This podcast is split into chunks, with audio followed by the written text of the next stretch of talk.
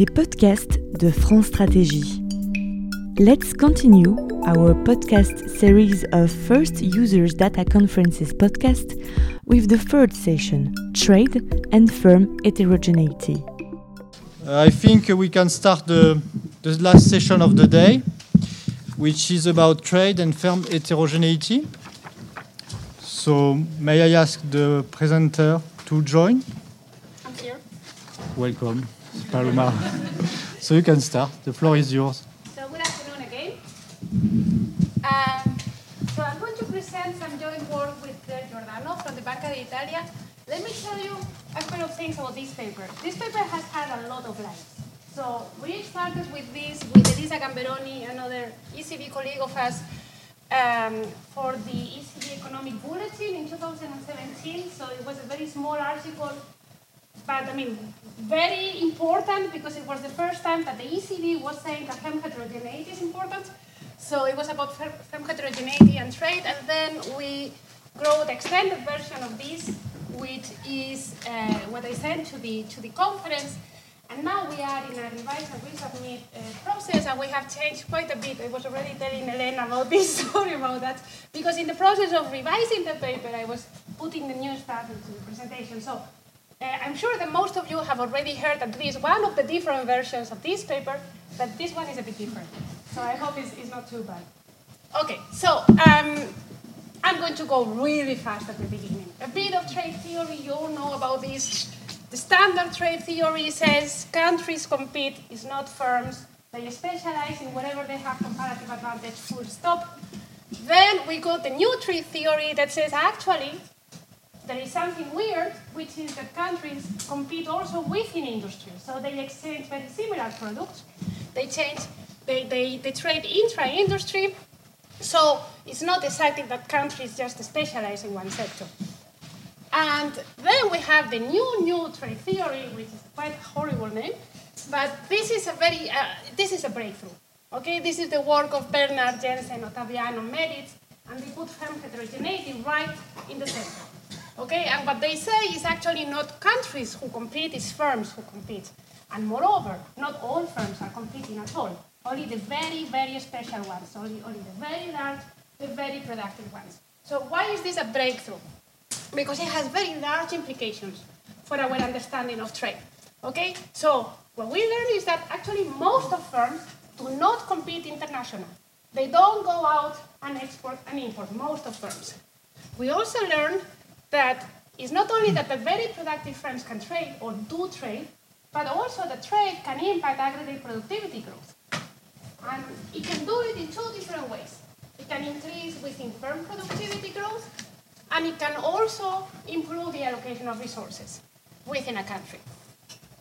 And we also learned that actually most exporters are also importers. And this is going to have very important consequences for the exchange rates pass through. So whatever the exports do when the real effective, effective exchange rate is uh, fluctuating. So what do we do in this paper? This is a very didactic paper. I mean, this is this is not really a very radical innovation, it's a marginal innovation. Okay, so basically what we do is to test all these implications of the new new trade theory using the CompNet data, so in a harmonized framework using data for 14 EU countries, uh, 23 manufacturing industries, and 12 years. We are going to put particular emphasis, and this is one of the new things, on the differences between the Eastern and the Western, the old and the new EU countries. The old EU countries are going to be defined as those that joined the EU before 1995. And we are going to structure the discussion around seven main implications of the new new trade theory that are going to be clustered around two main topics. The first one is the two-way link between productivity and trade. Very productive firms trade, and trade affect, affects productivity, and the impact of firm heterogeneity on export elasticity uh, uh, to real effective exchange rate fluctuation. So this exchange, rate pass through. So data, this is the fourth and the fifth vintage of CompNet put together. We have data between early 2000 to 2012 or 2013. It's an unbalanced panel. I mean, this is all I'm showing of the data because you know it's all about the CompNet data. Uh, we have 14 countries with uneven coverage in terms of the sample of firms with the same characteristics, and this is the coverage in terms of the national accounts, Uh, measures of value added and total employment. is quite uneven, but it's also quite good in general terms. So it's quite reasonable to do this analysis. This is it. I mean, if you have questions about the data, we can discuss about it afterwards. So let me start with the two-way link between trade and productivity. So Melitz 2003, very tractable model in which firms have to pay a cost to access markets, and then they have to pay another fixed and variable cost to go to international markets. The only firms that can pay all these costs are the very productive firms. Okay, so this is why in this model with firm heterogeneity, only very few uh, very productive firms ex ante go to international markets. So how do we try to test this? What we do is to uh, have a panel data set with countries, with industries, with years, and in each country industry year, I'm going to have two types of firms. The new exporting firms and the non-exporting firms in the same country industry year, and then I'm going to have several characteristics of these different firms and a lot of fixed effects and controls. Okay? And this is what I get. Um, by the way, I'm going to let the performance premium of the new exporters relative to the non-exporting firms vary for new EU countries relative to all the EU countries.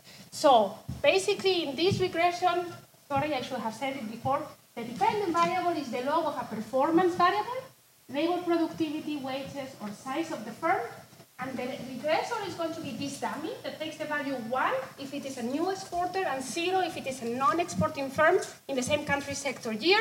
And then I'm going to have a lot of controls and fixed effects. Okay? So what do I get? I get, first of all, that in average, um, new exporting firms, these are firms that just started exporting today, are more productive, larger, and pay higher wages than non-exporting firms in the same country, sector, and year. Okay? Maybe this performance, so is 6% more productive, 20% larger, and 3% higher wage. Maybe this doesn't look very big, but you have to take into account that I'm controlling for other things. For example, in the labor productivity regression, I'm controlling for the size of the firms. So what I'm telling you is that within the firms with the same size, in the same country year uh, industry, the new exporters are 6% more productive than non-exporting firms after controlling for size. Okay? And very interestingly, these performance premia are always significantly larger in Eastern countries, in new EU countries. Then I also have done this regression country by country in order to have the performance premium in each of the countries and not average across all countries. And actually, the labor productivity premium, for example, can be really large. I mean, up to 50% after controlling for the size of the firm. So, first implications only the most productive firms self select into international markets. Check. Next, granularity of exports. Exports are really very concentrated. We already talked about this this morning. So basically, very few exporting firms are driving aggregate exports. How do we see that? First of all, this is just descriptive data. This is the share of an economy's export value accounted for by the top 10 in blue or the top 5 in yellow exporting firms in the country. And this goes from 30% in Italy to 80% in Finland. This is not only the size of the firm, so the size of the country. So in very small countries, you have a very large concentration because this, in France, for example, which is a very large country, you have a 50% concentration only in 10 firms. So this is quite remarkable. And it is not only that Eastern countries, you know, are very concentrated. The most concentrated country actually is Finland. Okay, um, why is this? I mean, we have some analysis also in the paper in terms of what is the impact of sector specialization of countries, and what is the impact of the average size of exporters in each of the countries. The interesting thing is that actually these top five or 10 firms are driving the overall thing. How do you see this? In this scatter plot, in the x-axis, you have the export growth of the top 10 exporters in a given country year. And in the y-axis, you have the export growth in the country given by Eurostat in the same country year. The correlation is 0.7. So if you're doing forecast uh, of exports or imports in a given country, you better look at these top five or top 10 firms in order to know what the country is going to do. Third implication, trade increases firm performance. So why is this happening? There are different channels. Okay, so when firms go to international markets, they become bigger, they have better human capital, they have better managerial, maybe they hire new managers, they do learning by exporting. So this is to are in, in communication, in contact with very sophisticated consumers, suppliers, competitors. You are exposed to technology transfer. I mean, trade and global value chain participation are very powerful channels for technology transfer. So how do we check this? So we do a similar exercise as before, in which we had the regression of the performance of a firm on a dummy that took the value one when there was a new exporter versus a non-exporter. Okay. Now I'm going to do the same exercise, but I'm going to distinguish between two different types of firms in the same country industry year, which is exporter who has been in markets, in international markets for at least three years, versus a new exporter. Okay, so I'm comparing the performance of a firm who has been for a long time in international markets relative to a firm that just started exporting today. Okay, to see whether staying in international market is having an impact on the performance of the firm. And the other thing I'm going to do is to look at the difference of performance between importing firms and firms that do not import.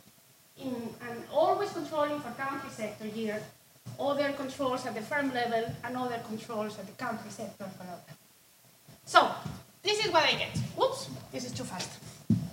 What I get is that indeed, exporters that have been for a long time in international markets have a premium over new exporters and there is no difference of this premium between West and East.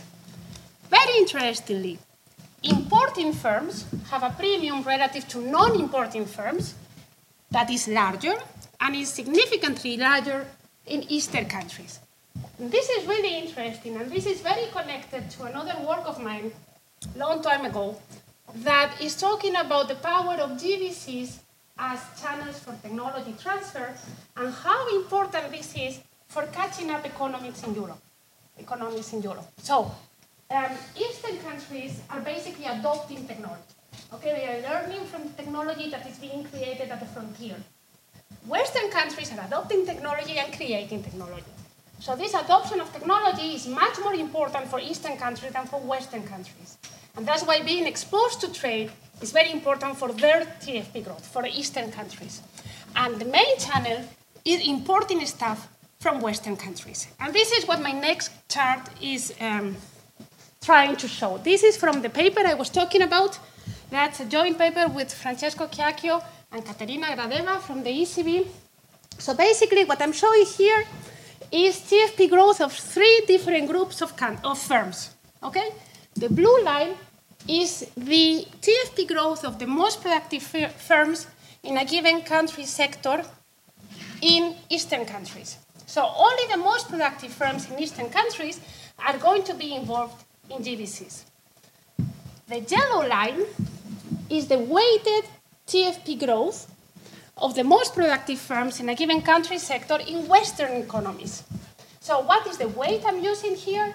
The weight I'm using is the strength of the GVC link between a given country sector in West and a given country sector in East. And for this, we have merged the input-output tables and CompNet. Okay? So basically, we call this the GVC frontier of these Central and Eastern European countries because basically, these are the Western countries where the parent firms in GVCs, where the Eastern countries are involved, are sitting. And then the orange line is the unweighted average of TFP growth of the most productive firms in Western economies. And what you can see is that there is a very close movement between the TFP growth of firms in Western economies that are involved in GVCs with the TFP growth in Eastern economies, in firms in Eastern economies that are involved in GVCs.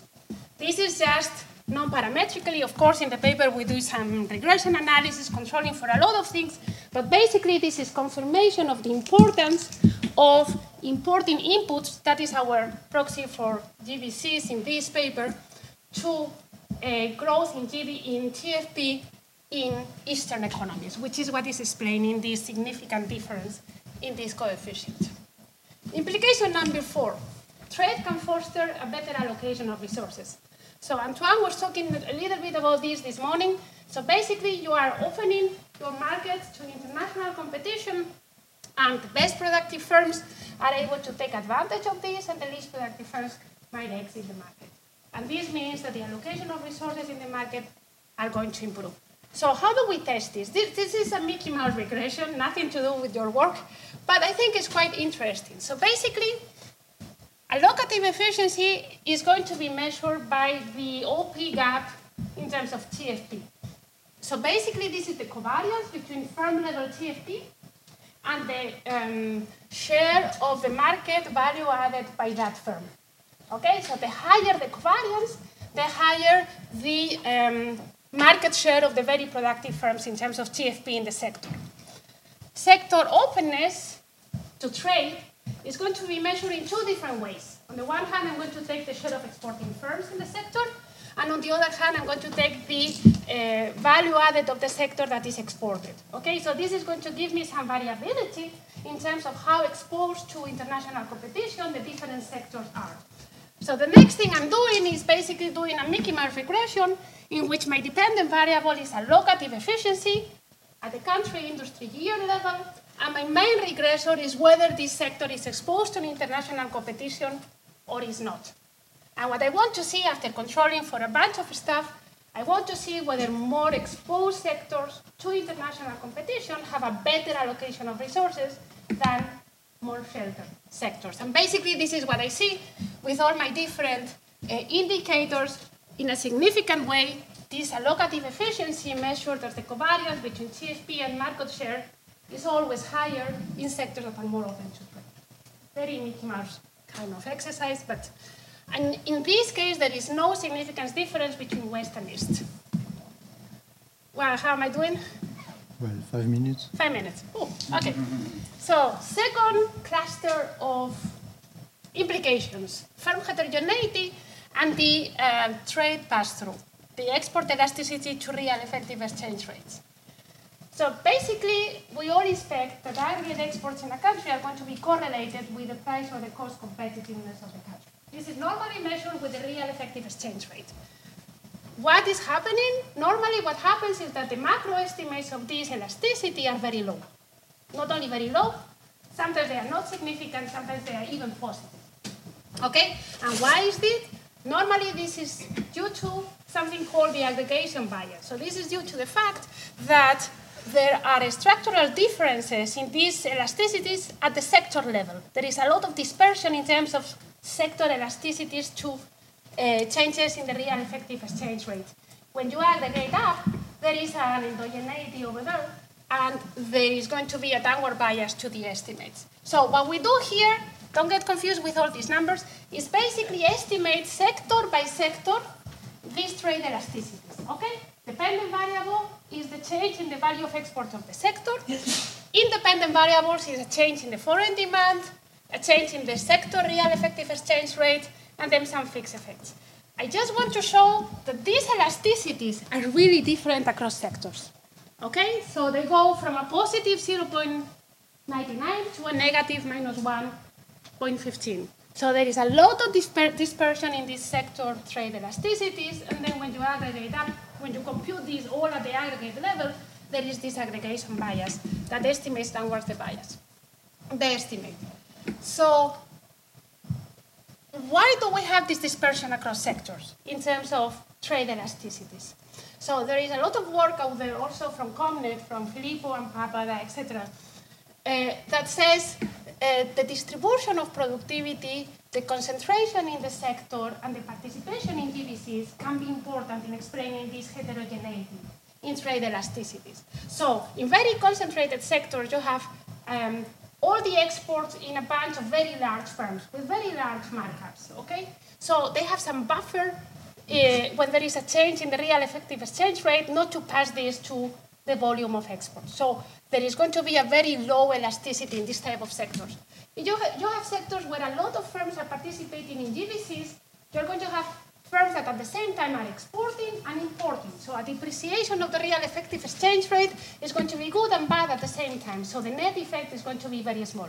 So these are the reasons why there might be a difference across sectors in terms of uh, trade elasticity. So what we do is to regress the change in exports of continuing firms, so this is the intensive margin, on foreign demand of the sector, changing the sector real effective exchange rate, and very importantly, the interaction between this real effective exchange rate fluctuation and the sector concentration of the sector or the participation in GVCs of firms in the sector. In order to see whether the elasticity varies for more concentrated versus less concentrated uh, sectors and in uh, more GVC participating versus less GVC participating sectors.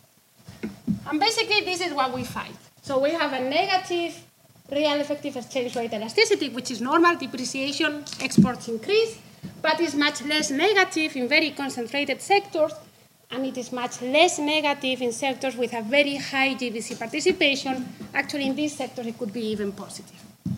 Okay? This is about the intensive margin, but there is also another margin by which this real effective exchange rate can affect aggregate exports of the sector. And this is the extensive margin. So that is, if there is a depreciation, maybe there are going to be more firms that are going to be able to enter international markets. So what do we do here?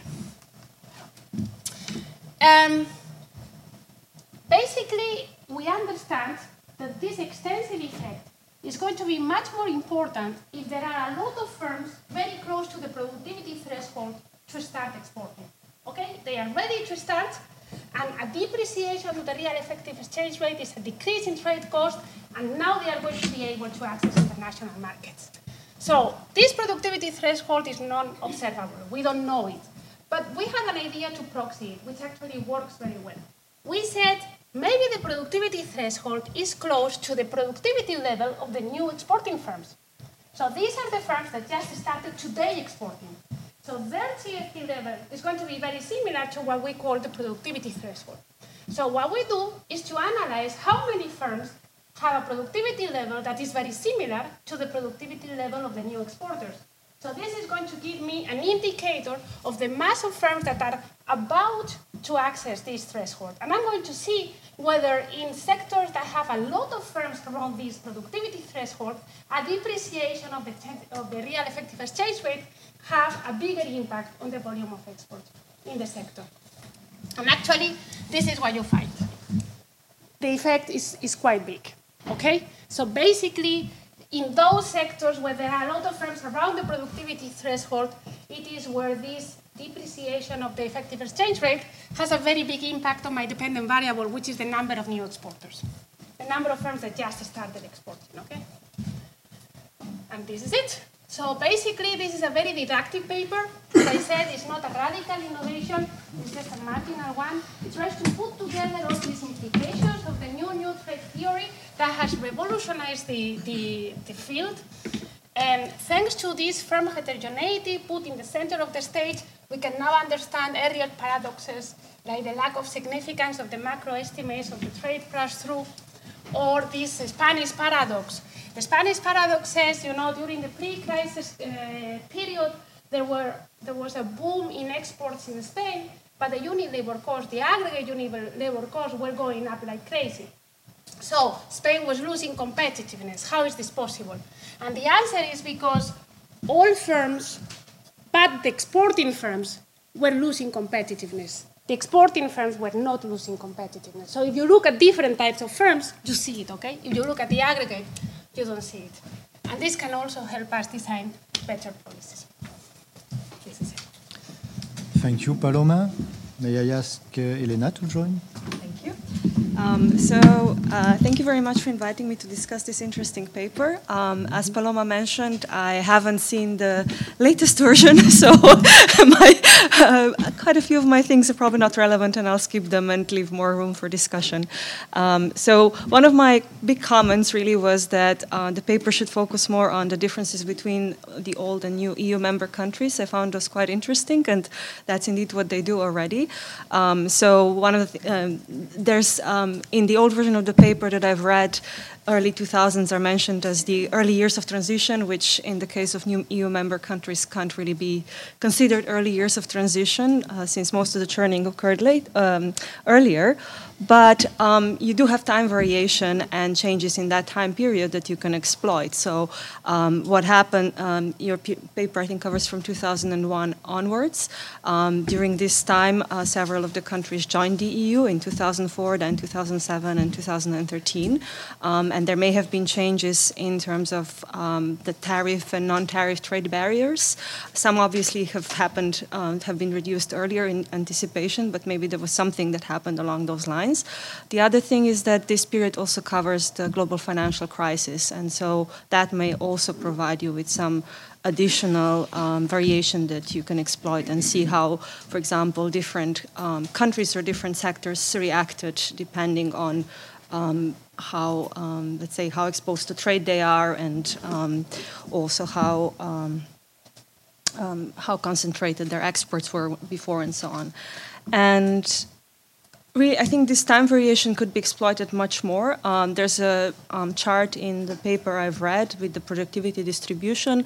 It shows that overall um, there's a lot of firms that are um, low productivity, but this is especially striking for the new EU member countries.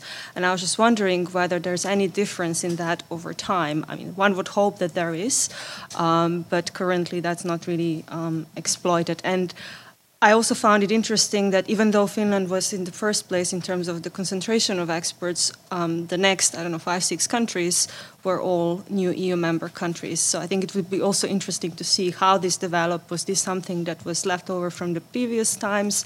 Maybe there was some sort of, you know, political connections or whatever it was that kept the firms um, uh, basically that enable these firms to keep uh, um, the large share of the export market. Um, this is the this is the case in a lot of the MENA countries, for example. Not sure if this was the case in, in here, but I think it's worth to explore if that has changed over time. Um, so I think that's more or less what I can say here. um, there are some specific uh, um, comments which you may have addressed already, so I'm not going to go into this. Um, and you can see them and um, see if they're still valid for the revised version of the paper. And I've just learned in talking to Paloma that uh, one of the things I had in mind was um, for, let's say, the, a somewhat better proxy of uh, global value chain participation, uh, which is um, having data on two-way traders uh, is already implemented in the sixth vintage, so that's great. Uh, I think that possibly provides a better measure of, um, of participation in global value chains than assuming that the top um, that uh, the top 10% or however many firms in terms of productivity in the country participate in global value chains. Um, and obviously that's a bit easier to measure than global value chain participation. Um, so I think that that would be good to do with, in case you ever do a new version of the paper with the newer vintage. Um, so, um, so yes, I think that's that's all from me. Thank you, Elena. Raphael is going to present his paper now. So I'm going to present today um, about my uh, kind of a preliminary paper. So I expect all suggestions are welcome. It's about the rising heterogeneity and policy effectiveness. So I'm going to start uh, directly. So this is my presentation plan. So start with motivation, just briefly summarize the key findings, and describe the data, data set I use, uh, and talk about the empirical identification. So they're going to be average response to policy shock and the specific effect to the uh, specific effect of the rising heterogeneity, and conclude with some you know prelimi- preliminary concluding uh, remarks. So let's start. So basically, the motivation stems from two observations. The first is about uh, constraints on policy instruments that we have today. So public debt is at its maximum level, then policy rates at the minimum level. So it shows that there's smaller space for policy instruments today. So the extensive margin is, you know. Um, uh, disappearing. So now we should focus on the intensive margin. So that's the reason why uh, the paper is about the policy effectiveness. So with the uh, extra constraints, we should maybe increase the effectiveness. So here is the public debt level, and then here is the monetary policy rate, especially in advanced economies. And second observation uh, that has been um, so this is kind of a new uh, area of research, so which is about the rising heterogeneity in different dimensions. So there was uh, there were papers in uh, about rising markup, so with the superstar firms or like De Loecker papers, and even the IMF uh, Rio chapter last um, this year was about uh, chapter two was about the rising markup across, um, especially in advancing economies and more specifically in the US. And so more and more people um, are analyzing the, the, the, consequences of this rising markup. And here I just put a few uh, other dimensions. So markup is well known, but there's also, for instance, if we take, we can take a lot of like different indicators, but here I took current debt over total assets or interest on debt. So Oh, so what I plot here is uh, the interquartile ratio, so between the you know the third quartile over the first quartile. So if and I took the log because otherwise you know it was kind of a, a very kind of a dispersed. So even taking logs, we can see that it has been you know um, increasing over time. But if you look at you look at the markup or other indicators, it's even more like um, uh, alarming. So uh, why does it matter? So here I'm going to present a very simple framework uh, because for now I don't have any model. But and also we're going to take the example of um, markup. So let's say that market power stems from the imperfect competition.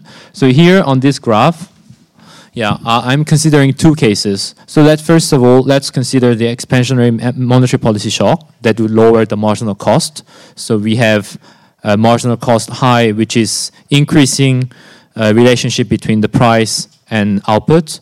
And um, so there is an expansionary monetary policy shock, which lowers the marginal cost. So gonna, it's going to move from here to there. And then let's consider two uh, kind of uh, firms. So perfect competition case where the marginal revenue is equal to the marginal price. So they are price. So firms are price takers. So it's flat. And the other way, uh, the other case is the imperfect competition, where marginal revenue is decreasing over quantity. Uh, so what happens? Let's uh, start with the equilibrium A. So after the shock, uh, when we have this uh, perfect competition case, then the equilibrium will move from A to B. So implying that you know there's going to be increasing output. Whereas if we look at the imperfect competition case, since the marginal revenue is decreasing, you know, over output, uh, we're going to have a smaller effect of monetary policy shock. So this is just to say that you know when taking the simple case of you know imperfect competition uh, relative to perfect competition, because there are firms who have market power or more or firms who have more power, then it implies that monetary policy shock will have smaller effects than uh, the perfect competition case. So uh, keeping keep this uh, while keeping in this in, keeping this in mind, uh, we're gonna go um, to the to the analysis. So my research question is to study how effective uh, are public policies in the context of rising heterogeneity. So this is at the strand, at the crossroads of different uh, literatures. The first is about rising heterogeneity in firm level variables. So there are a lot of papers, well, now more uh, more specifically focusing on markups, but I, I think now using micro aggregate data and micro firm level data, we can even study more like dimensions. So there has been a lot of papers here. Uh, they are mostly focused on, focusing on uh, markups, but there should be other papers as well. And now people are again, as I as I said, um, studying the macroeconomic implications of rising heterogeneity. So what are the consequences of this rising heterogeneity? So there has been a, um, Jackson Hole a symposium about this mar new market st structure and also other Johnson Philippon paper about these uh, implications of rising heterogeneity. And ov- obviously, uh, the policy effectiveness is an important um, topic. So now let's summarize the key findings, even though they are, st- again, I, I, I, I, highlight that these are preliminary findings. That, that uh, so I studied two shocks. Uh, on average, we have a monetary policy shock and fiscal uh, policy shock. So monetary policy shock was a monetary policy tightening shock, lowers output and investments as we would expect. And also fiscal adjustment shock lowers output and investment. So for now, nothing is surprising. So it's reassuring that we find the tightening uh, lowers output. And, and then uh, we got so the the contribution of this paper would be to study the interaction of this policy with um, a measure of rising heterogeneity. So we're going to study different dimensions of heterogeneity. Uh, for instance, we're going to study markup heterogeneity, uh, total factor productivity heterogeneity, or price to cost margin um, heterogeneity, or marginal product of capital heterogeneity. And so we study and we show that uh, uh, the response is amplified when MP tightening shock is interacted with markup heterogeneity and TFP, whereas it is weakened when it is interacted with price cost margin or marginal product of capital heterogeneity. Uh, while, while fiscal tightening shock is also amplified when we are interacting it with um, measure of heterogeneity. So basically, the idea of for now is to um, to say that. Uh, the responsiveness to policy varies across dimensions of heterogeneity, and then maybe depending on countries or economies, we should focus on specific dimensions of heterogeneity to um, to have a maximum level of uh, policy effectiveness. So the data that I'm gonna use are basically uh, three ones here. Uh, we have a CompNet database uh, for semi-aggregated firm level data. So we use this data set for to compute the interquartile uh, ratios, so the measure of heterogeneity. And second, we also have a BACH database, which is uh, similar to a CompNet uh, database, but based on the financial statements. And finally, uh, we use this output or capital data from the EU KLEMS database. So um, these are these, the study mainly focuses on European economies over um, uh, years 2000. So uh, uh, one word uh, for each policy shock. So monetary policy shock is based on, I mean, so the identification is based on Furceri, Lunganian, uh, so I can never pronounce this name, but like Zjenica. And so it consists of three steps. The first is uh, the, so we're going to compute the forecast errors for macroeconomic variables for GDP, inflation, and um, policy rates. And then we're going to see. So this is very important because we are removing kind of a you know um, a foresight issue. When you can expect some shocks, then it's never it's not a real shock, but it's kind of expected. So it's it does it has a small effect. So this way, in this way, we remove this uh, foresight issues. And second, we're going to regress the changes in policy rates, so forecast errors in policy rates on GDP and inflation. So by doing so, we're going to remove the endogenous, uh, endogenous, uh, endogenous relationship between uh, changes in policy rates and changes in GDP and inflation. And finally, taking the residuals, it can be regarded as a unexpected change in policy rates orthogonal to unexpected change in inflation or GDP and inflation. And for fiscal shocks, we're going to use the Bocconi University's EGE uh, database, so which uh, is based on Guajardo, Leigh, and Pescatori paper. So it consists of reporting measures from uh, budget speeches and documents. Uh, they focus on fiscal measures that aim to reduce uh, budget deficits, so which is not um, measures that do not respond to current or prospective economic conditions. Because again, if you respond to current or prospective economic conditions, then it's not a shock, but it's rather a kind of a cyclical um, policy measure. So we want really uh, something that is a, a um, maybe not necessary in terms of uh, business cycles, but that policymakers do because they want to, for instance, improve their public finance issues or budget you know, uh, public debt levels and so on. Uh, and now I'm gonna talk about the empirical identification. So the uh, the empirical identification is based on local projection uh, by Jordà, 2005. So we're gonna use the dependent variable, which can be output, investment, or value added, on um, the policy uh, uh, policy shock for different horizons, H, So we're gonna study until for uh, we're gonna for study for four horizon four years, and we're gonna control for uh, country, industry, and time uh, fixed effects. And the coefficient here, the beta uh, policy H, for different H for different horizons, will give us the dynamic response of these outputs to the shock that we have. So now, uh, if you really look at this, so this is gonna give us the average response. Uh, so beta will give us the average response to the policy uh, shock. Uh, here we have so output and investment.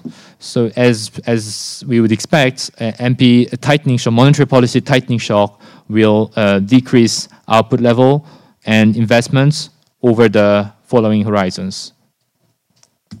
And if we look at this fiscal adjustment shock, so again, uh, fiscal tightening, so like kind of a tax inc increase in taxes or uh, taxes or cut in uh, spending, uh, in cut in spendings, uh, we're gonna see, uh, as we would expect, some you know negative effects, negative response of the economy to the to the policy shock.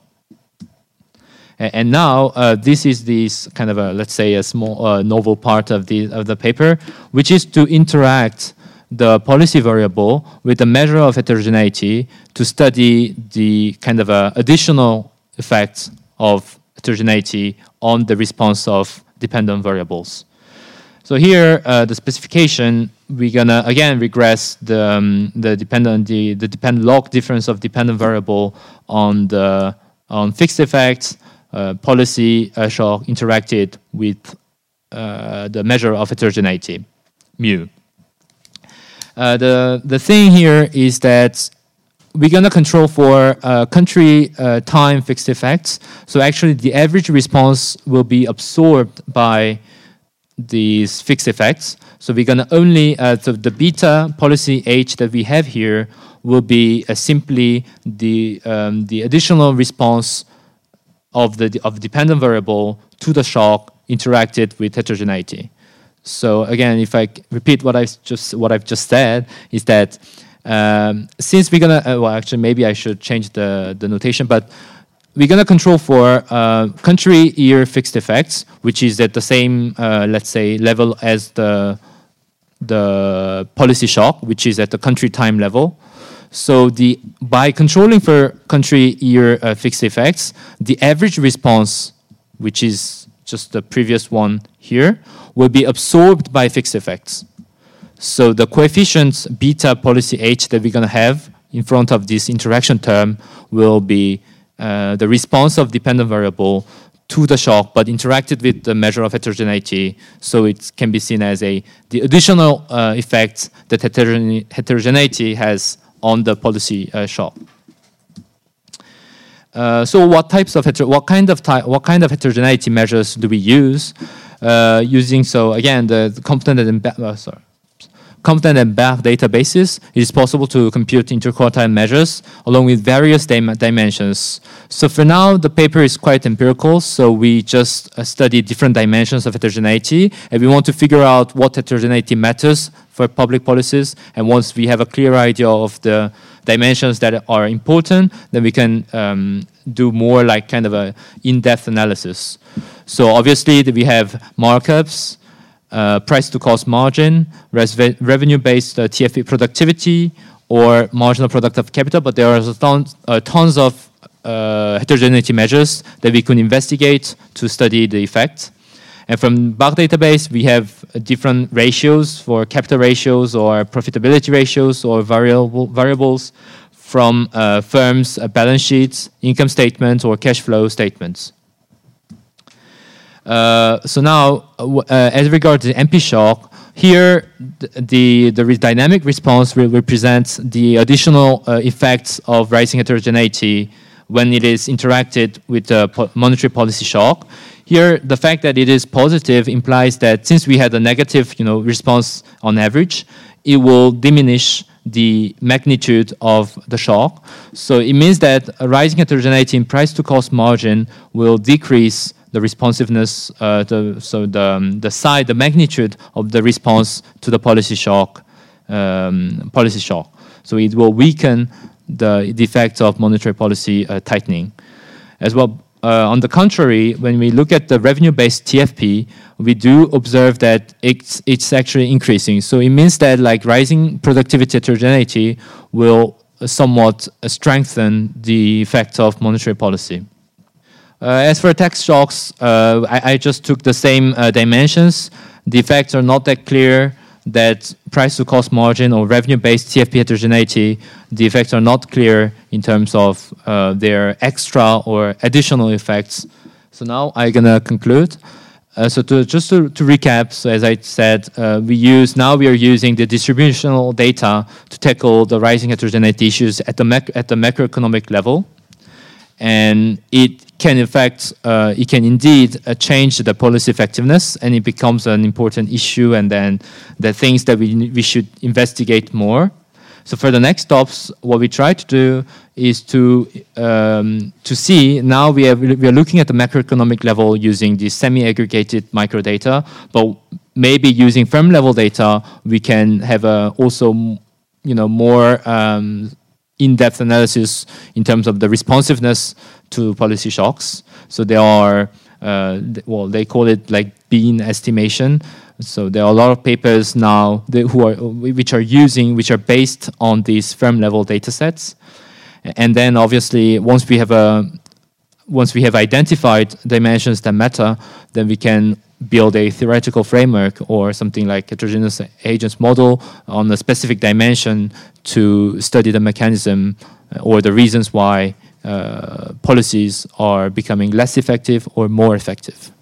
Thank you. Thank you, Raphael. May I ask Peter to join? Thank you for letting me having discussed this paper. Um, the point is just to rephrase here uh, what uh, Raphael was trying to do is, in my opinion, he wanted to uh, more or less uh, investigate the impact of an exogenous shock of monetary policy or fiscal policy on certain dependent variables at firm level. And uh, he wanted, uh, in a second step, then to find out if this effect uh, is more or less mitigated or amplified by uh, market heterogeneity. Uh, we know this discussion probably from public finance literature on the impact of taxes, who carries the burden of a certain tax, and this is probably here something similar. Now, uh, what he uses uh, is a method called local projection method, which I do not know uh, much about it. I've talked to my learned colleagues, and at least I'm sure I'm not alone in my ignorance. Um, so uh, what I want to do mainly is uh, to focus here on input data creation problems, uh, especially from the CompNet database. So uh, what I suggest to do in your paper is uh, you have a more de detailed description of the samples and databases needed. You have done this already, uh, especially uh, the, for the concerning the problem if there are certain distortions in these samples. Um, this is probably uh, because Bach Erika might have a bias towards large firms, whereas the CompNet data set uh, contains values or variables that are weighted to the total population. And I don't think it's uh, it might cause some problem to regress uh, observations from a restricted sample with measures that have been taken from, uh, or at least calculated for the total population. Then um, just think uh, we have in CompNet here certain joint distribution files where you can use it for certain macro sectors in specific or size classes because as it seems to me you have pooled everything uh, into one uh, equation, or did you ever think about macro-specific regressions that mm. different sectors might uh, react differently to something like that? Then, um, at least I'm not an ex expert on monetary policy, so you probably, uh, at least in your extended version that I got uh, to explain what you actually mean by policy rates or monetary policy rates. Um, other referees might uh, ask that as well later in the paper.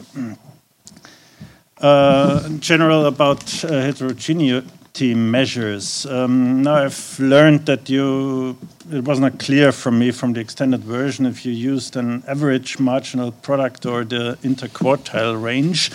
So um, I wasn't sure when I read it first what's the theory about uh, a huge average capital marginal product of capital or marginal product of labor as a measure of market power. No?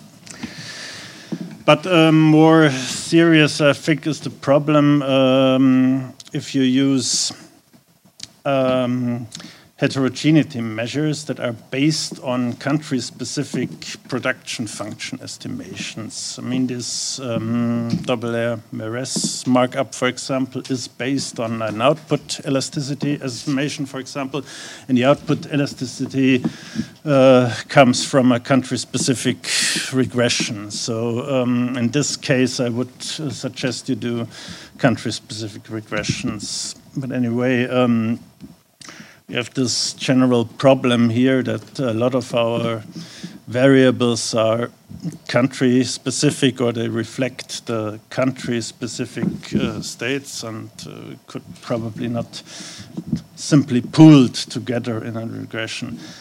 Uh, one obvious alternative concentration measure is probably the concentration of the, well, the revenues or the turnovers measured by a concentration index like Hirschman-Herfindahl problem. Again, as I've already mentioned, it is uh, it reflects just a national market, and uh, every firm, especially when um, the well, uh, the cartel office or the regulatory bodies uh, call them a monopolist, and they always answer, "No, I'm not a monopolist," because you have to look at our international market. We might be a monopolist on the German market, but we are not a monopolist on the international market, and this is probably should be reflected in this heterogeneity measures. Anyway, uh, so this is the problem with international comparability, which uh, bothers me most. Um, general question is your projection method suitable for causal analysis? Well, I'm coming usually from the uh, micro data panel uh, data fraction, and we then rarely use time series, but uh, please explain in your paper same term as, uh, as your interaction term here uh, solved uh, any endogeneity problems between probably the market heterogeneity measure and uh, your dependent variables. Uh, that's probably worth an explanation.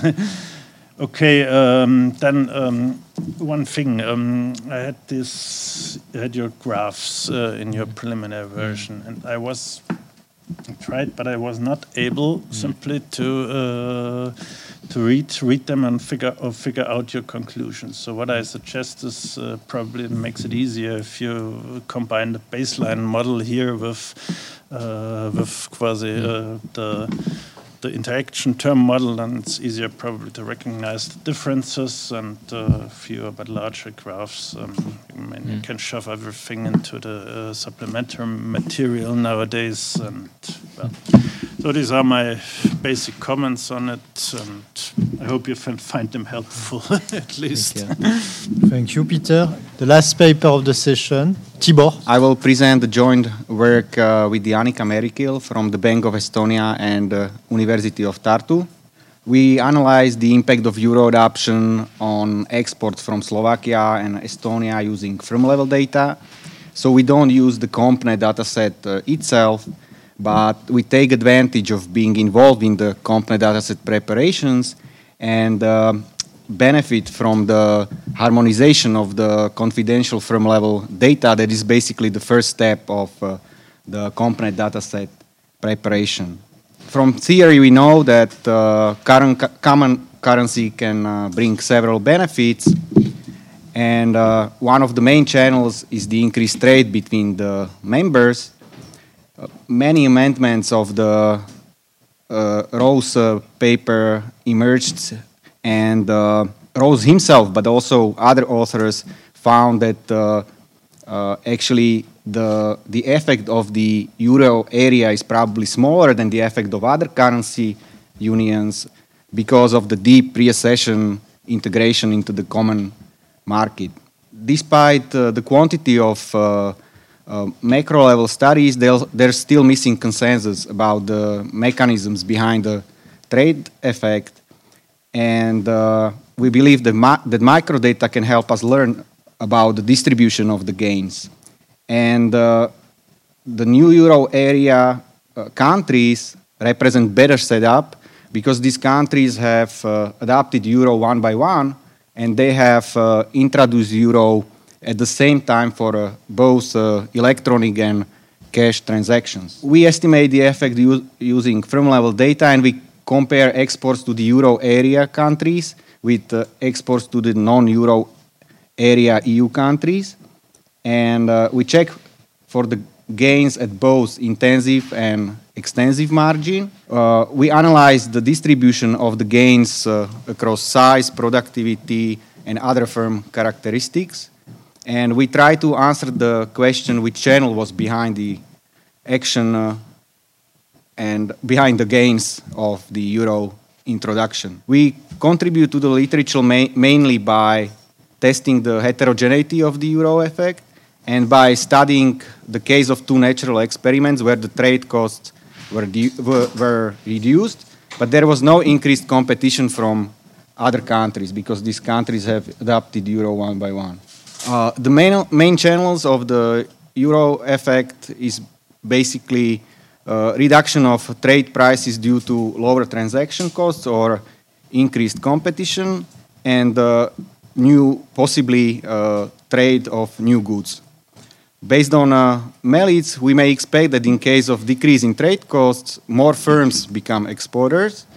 And based on Bernard and Koesters, uh, we may expect that decrease in trade costs will lead to increase in number of destinations per product and number of products per destination. We follow mainly the most extensively researched evidence for France and Belgium. Berthou and Fontagné found statistically significant and uh, positive effect of euro for France, and they found that uh, the intensive margin dominated.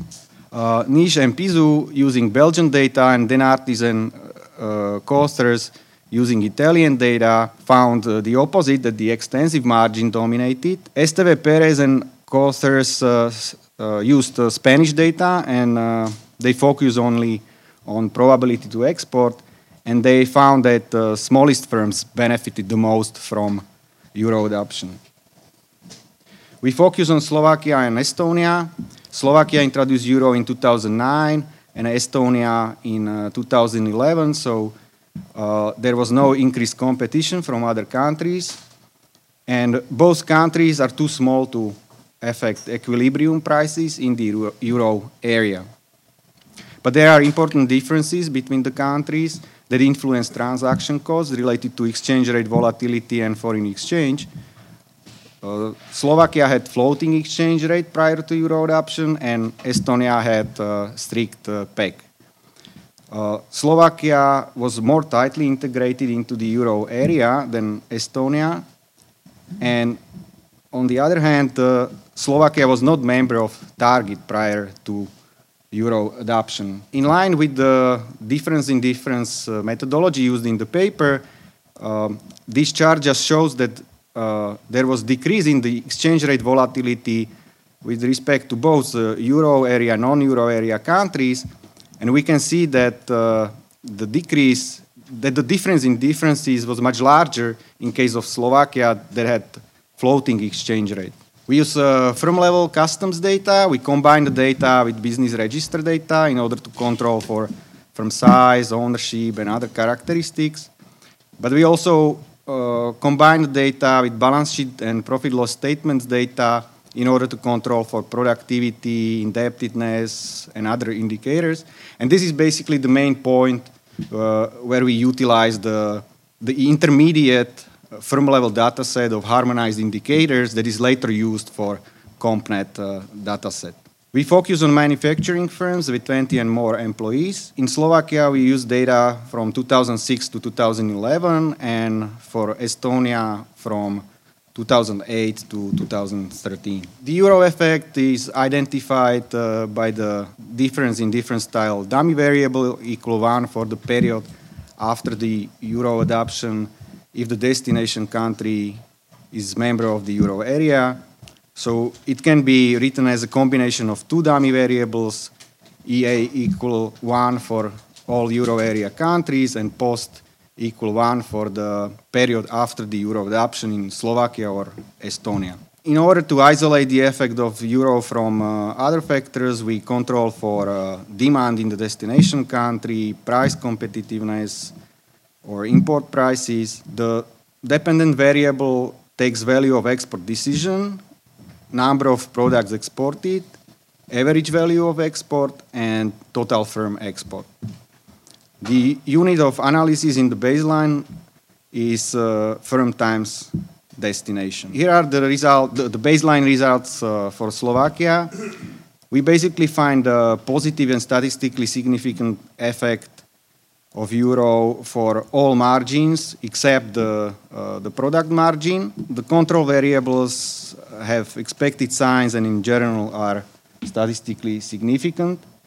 In case of Estonia, we find a positive and statistically significant effect only for the destination mark, destination margin. Concerning the, the heterogeneity, we find that uh, basically different characteristics uh, or, or, the, the, the signi- or the, the influence of the charac- firm characteristics differ across uh, uh, the, the export margins and for uh, the destination margin, we find that more productive firms gained most, and at the same time, smaller firms gained the most. For a total firm uh, export, uh, we find in line with uh, Berthou and Fontagné that uh, why that uh, more productive firms uh, benefited the most. But in general, our results show that the distribution of the gains was more equally uh, distributed than in previous studies. We also check for the role of uh, industries or uh, product groups. Our results confirm uh, previous findings that uh, scale intensive and traditional goods sectors benefited the most and that Europe probably induced vertical specialization when the trade of intermediate and consumer goods increased uh, the most. We also check for the for the effect over the dependent variable and uh, we find higher product margin for uh, multi-product exporters. We find higher intensive margin for smaller exporters. And because the intensive margin dominates, we find also higher effect for smaller e exporters in case of the overall trade. These results suggest that the transaction costs, the decrease in transaction costs uh, due to euro adoption led to decrease in concentration of exports. We also check for the, the, the effect uh, over time and uh, at least in case of the intensive margin and overall trade, we find that uh, the, the, the effect was uh, positive and statistically significant in all years after the euro adoption in Slovakia. In case of uh, Estonia, we find uh, that it was positive and statistically significant in, in all years after the euro adoption, only in case of the destination margin, which is in line with our baseline estimates. Uh, we also implement uh, several uh, robustness tests, and we implement placebo test. Here we have results for non-euro area countries only, uh, when we split, split the countries to treatment and control group ra randomly, and uh, as expected, the, the, the effect is not statistically significant in, in this case. In order to control for the role of uh, the estimation technique, we also tried the GMM, and uh, the, the, positive and statistically significant effect was uh, confirmed. We implement also other robustness tests. Our results can be summarized as follows. Uh, we do not confirm the importance of the extensive margin or the new uh, goods hypothesis. We find that broader group of firms benefited compared to previous studies. We find that intensive margin dominates and uh, reduced transaction costs contributed to lower, lower concentration of exports. Uh, we find strong effect for uh, Slovakia and uh, only uh, effect at the, at the uh, destination margin for Estonia. And our results suggest uh, that uh, pre, pre-euro exchange rate regime matters. The higher the reduction of exchange rate volatility, the higher possible savings in transaction costs. Uh, based on this, one may speculate what could be the gains for the remaining non-euro area EU countries. Thank you for your attention. Thank you, Tibor. Gianluca, please. Thank you very much. I really find the paper very interesting. So, the paper has a clear uh, research question. So, what is the effect of the common currency area on, on trade? And uh, they use a diff approach and study the effect using micro uh, using firm level data from Slovakia and Estonia.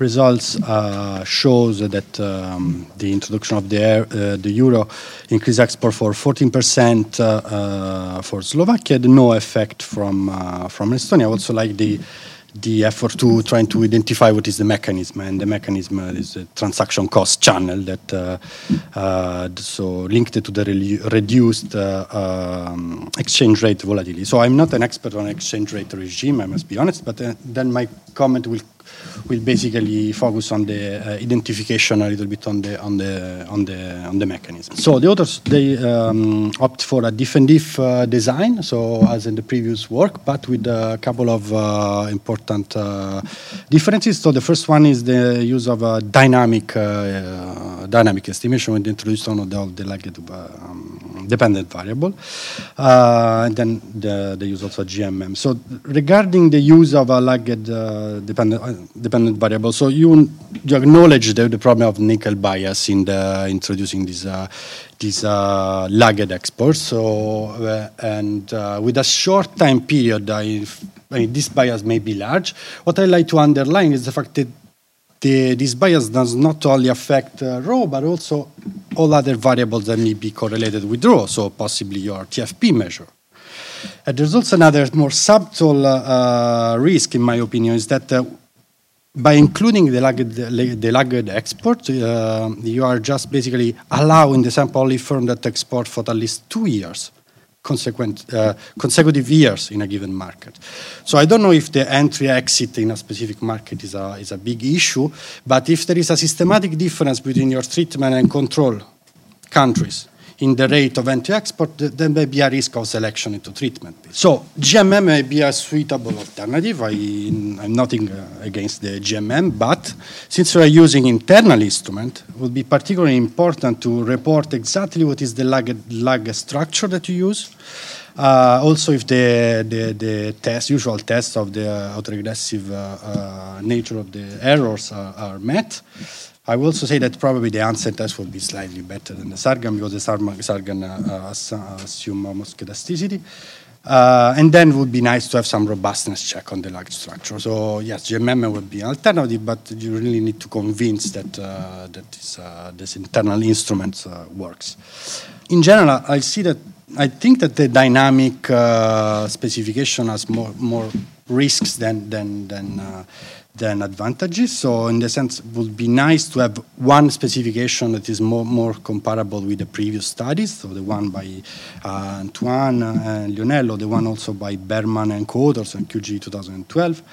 Or, um, or at least you, I think that you need to advocate a little bit more for the for the inclusion of the of this uh, like uh, this dynamic component. So by, by looking at your this so you're losing, uh, you are um, relying on a different diff approach. So you want that there is a common trend. So the pre-treatment, the control and the treat group must be, I mean, as comparable as possible. Uh, if I regard this, this uh, unconditional mean, uh, we see that uh, before the introduction of the euro, the treatment control group seems to be kind of different in the total export by destination, right? So the 21 uh, I think, uh, 2 million probably, uh, vis-à-vis 3.4. Um, so this may not be um, an issue as long as you provide some uh, evidence that conditional observables, these two groups and the pre-treatment uh, period are kind of uh, uh, comparable. So conditional your X. So I think I, just suggesting a little bit more of comment a little bit more on this and probably show one, one, one evidence that one new condition of probably TFP would be the, will be uh, uh, will be the discriminant here because also the um, the treatment group uh, they're, they're kind more productive if I remember correctly. So just in terms of phrasing and convincing that uh, um, that they are really comparable pre in the pre-event uh, period. Um, okay, there are two testable predictions for the model from Berman and Codors. The first one is that there is an elasticity of export uh, exporter price to exchange rate uh, fluctuations increase with the performance of the firm, TF, TFP. I don't know if you have uh, quantity data in the okay. So this does not apply. Uh, the second model, the model prediction number two of the uh, uh, is that uh, actually the elasticity of firm exports to real exchange rate fluctuation decreases with the performance of the firm in their model. So I don't know. Um, it would be nice to, to, to at least explain why it should, should not be the case. If, they, if you have an, another model uh, in mind or there is another uh, explanation, because you find actually the, the, opposite. So there is an increasing effect of uh, exchange rate fluctuation for the more productive. Uh, and then uh, just a quick word on the, on the mechanism. So as I said, I'm not uh, um, expert on ex exchange rates, but I'm lucky because at the CEPII we have some colleagues that are. So we my colleagues developed this uh, equilibrium exchange rate database. So I went through the database and I find this uh, chart on the volatility of the exchange rate of uh, Slovakia vis-à-vis -vis EU member states and EU, EU member states, euro area and non-euro area. So you're focusing on the, the last uh, five years. So yes, for sure there would be a drop in the volatility, but there was also, I mean, the main um, decline of volatility seems to be before. So probably need to, to motivate a little bit more if you want to really um, find, if you want to really to identify the decline in exchange rate volatility as the main mechanism behind the, this uh, pro, pro trade effect. Um, so it does not look, um, I mean, really to convince a little bit more uh, that this is the, uh, finished now. Uh, um, yeah, just a quick word about the, the inference, uh, especially when you do the, the heterogeneity study. So the, all, all your variable at the, vary only at the firm level. So they are your indicator of size and uh, um, performance quantile. I think in this case may be important to show that uh, your result, your inference is robust and, uh, and prob probably in this case uh, cluster at the firm level because your, your uh, right-hand side is repeated uh, by destination. Okay, I'm finished. Thank you. Thank you. Thank you for your listening. We look forward to seeing you soon. You could find all of our podcasts on our website www.strategie.gouv.fr.